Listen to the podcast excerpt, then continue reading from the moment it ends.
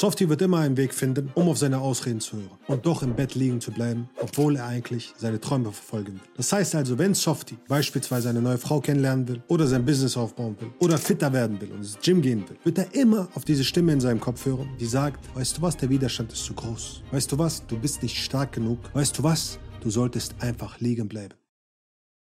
Während der Champ morgens aufsteht und dankbar für die Stimme ist und sagt, weißt du was, schön, dass du da bist, aber ich mach den Scheiß trotzdem. Aber sie wird dich ablehnen. Du solltest Angst haben. Ja, tue ich auch, aber ich mach's trotzdem. Aber du könntest ausgelacht werden, wenn du ins Gym gehst. Ja, ich weiß, ich mach's trotzdem. Aber wenn du dein Business startest, wirst du alles verlieren, was du hast. Ja, ich weiß, ich mach's trotzdem. Der Champ holt sich alles, was er will, obwohl er weiß, dass er ein Versager ist, dass er es nicht kann, dass er es vielleicht nicht hinkriegt. Er geht und holt sich, was er haben will. Der Widerstand ist sein bester Freund. Vielleicht siehst du dieses blaue Auge hier, ja. Nicht wundern, ist vom Kampfsport. Ja, ich habe mich nicht geprügelt, meine Hände sind sauber, ja. Okay, keine, keine Verletzung oder sonstiges. Es ist vom Kampfsport gewesen. Ich habe ein blaues Auge kassiert. Und dieses blaue Auge kannst du sehen, als, als, es steht als Symbol für das, was das Leben eigentlich ist. Das Leben ist purer Widerstand. Ich wette, du hast eine wundervolle Zeit gehabt und ich hoffe, du hast eine wundervolle Zeit gehabt mit der Familie. Jetzt über die Feiertage. Eine wunderschöne Zeit gehabt. Und diese Zeiten sind komfortabel, sie sind angenehm, sie sind schön, sie sind gemütlich. Sie sind wirklich, wirklich kuschelig. Und das ist gut, das braucht man manchmal. Was spricht dagegen, einmal im Jahr, ja, oder mehrfach im Jahr von mir aus, einfach Zeit mit der Familie zu bringen, verbringen die Zeit zu genießen, gemeinsam zu essen. Das ist etwas Wundervolles. Aber wenn du das zu einer Gewohnheit machst, die im Alltag, deinen Alltag einnimmt, dich einnimmt, wirst du wie Software enden. Du wirst in Taschentüchern versinken. Du wirst in Tränen versinken. Du wirst heimlich im Elend ertrinken. Das ist das, was passieren wird. Ich habe mal einen Kampf gehabt, einen Boxkampf. Und ich weiß noch, ich habe damals ja, als Taxifahrer gearbeitet und ich habe die Nacht durchgearbeitet. Okay? Ich war die ganze Nacht unterwegs habe irgendwelche betrunkene Leute eingesammelt, die ich von A nach B gefahren habe und äh, so mein Geld verdient. Ja? Und dann bin ich zum Training gegangen. Also den Tag davor, ja, die, bevor ich zur Arbeit gegangen bin, bevor ich zum Taxifahren gegangen bin, war ich beim Training. Und der Coach, der Trainer sagt zu mir, ja, du hast morgen einen Kampf. Ich sage, wie, ich muss arbeiten. Er sagt, ja, ja, sorry. Ich konnte es halt nicht eher wissen. Heißt also, er hat mir spontan gesagt, dass ich am nächsten Tag zu einem Boxkampf muss. Und ich musste an diesem Abend arbeiten. Ich bin zur Arbeit gegangen und ich musste morgens zu diesem Kampf.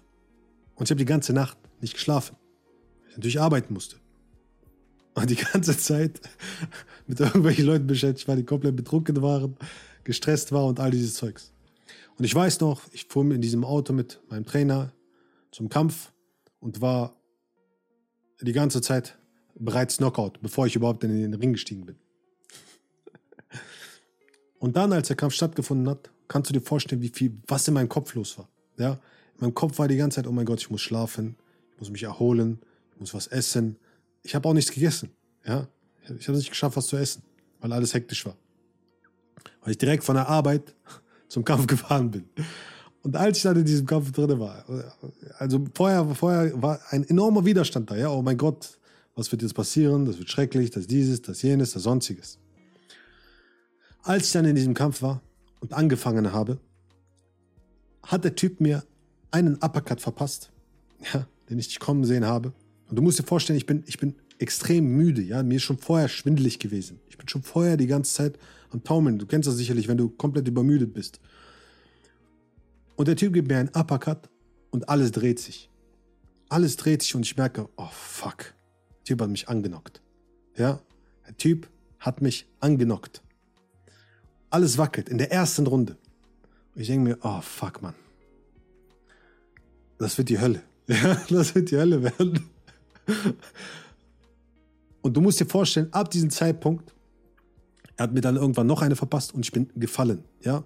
Ich bin auf einmal auf dem Boden gelandet und mein Kopf ist aufgeschlagen auf der, auf der Matte. Und es war wie ein Hammerschlag. Boom. Ja? Und alles, der Ton war plötzlich komplett verzerrt. Ja, alles war verzerrt. Alles wurde plötzlich still. Alles war plötzlich ruhig, ja. Ich habe nur noch Piepen gehört und alles hat sich angefühlt wie Hammerschläge. Die, diese Geräusche habe ich alle nicht mehr richtig wahrgenommen, okay? Es hat sich nur noch dumpf angehört alles. Wenn ich einen Schlag bekommen habe, buh, buh, buh, ja, also als ob unter Wasser jemand auf irgendetwas einschlägt, okay, gegen eine Scheibe schlägt. So hat sich das angehört.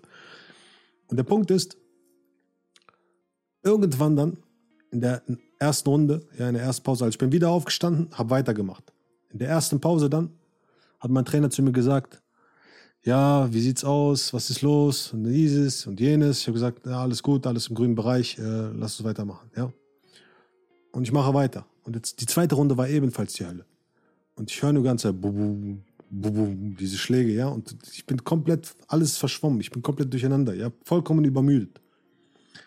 Und ich weiß auch gar nicht mehr, ob ich mehrfach auf, auf, die, auf der Matte gelandet bin oder sonstiges. Aber es war auf jeden Fall eine absolute, eine absolute Katastrophe. Und ich weiß noch, ich war in der Ecke dann, in der zweiten Runde, in der Pause. Und mein Trainer sagt zu mir, ey, hör zu, wie sieht's aus? Sollen wir das Handtuch werfen? Und ich sage zu ihm, hör zu, wenn du das Handtuch wirfst, dann brauche ich auch nie wieder einen Fuß in eine Halle zu setzen wie diese. Oder in einen Ring. Nie wieder.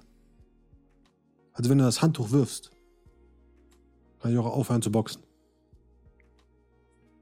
Kann ich das Spiel auch beenden. Und dann habe ich weitergemacht. Ich habe weitergemacht. Ich habe diese drei Runden durchgekämpft. Ja. Irgendwann musste der Schiri vorzeitig abbrechen, warum auch immer.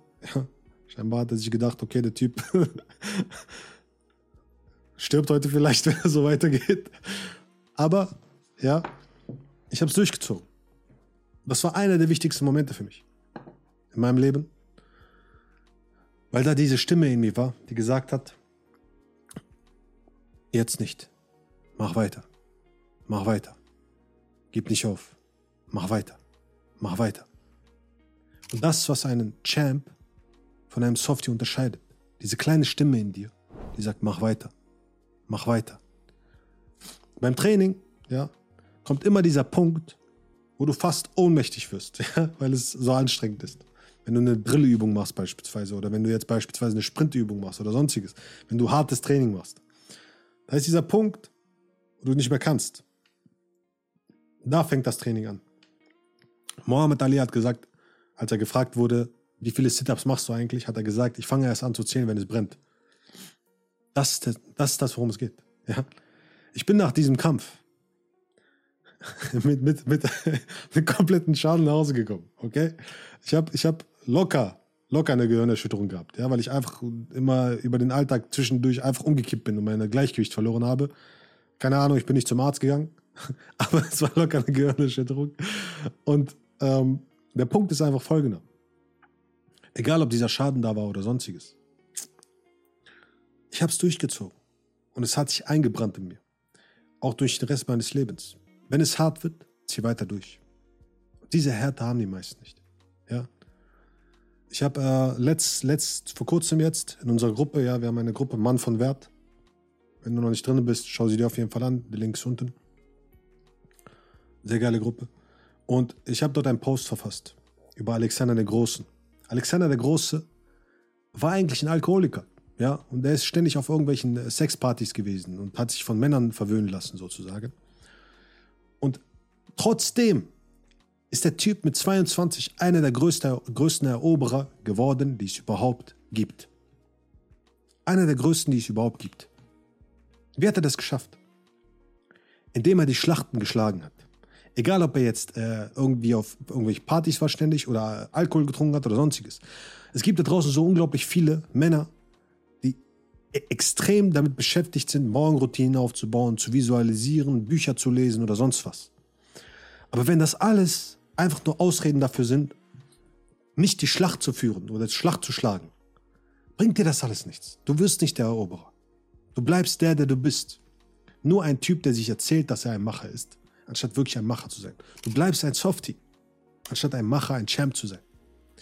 Der Champ zu sein bedeutet diese Resistenz diesen Widerstand an dir zu erkennen und ihn komplett zu penetrieren, komplett zu dominieren und zu sagen, weißt du was, jetzt wo es weh tut, drücke ich noch mal rein. Let's go. Ich bin bereit zu sterben.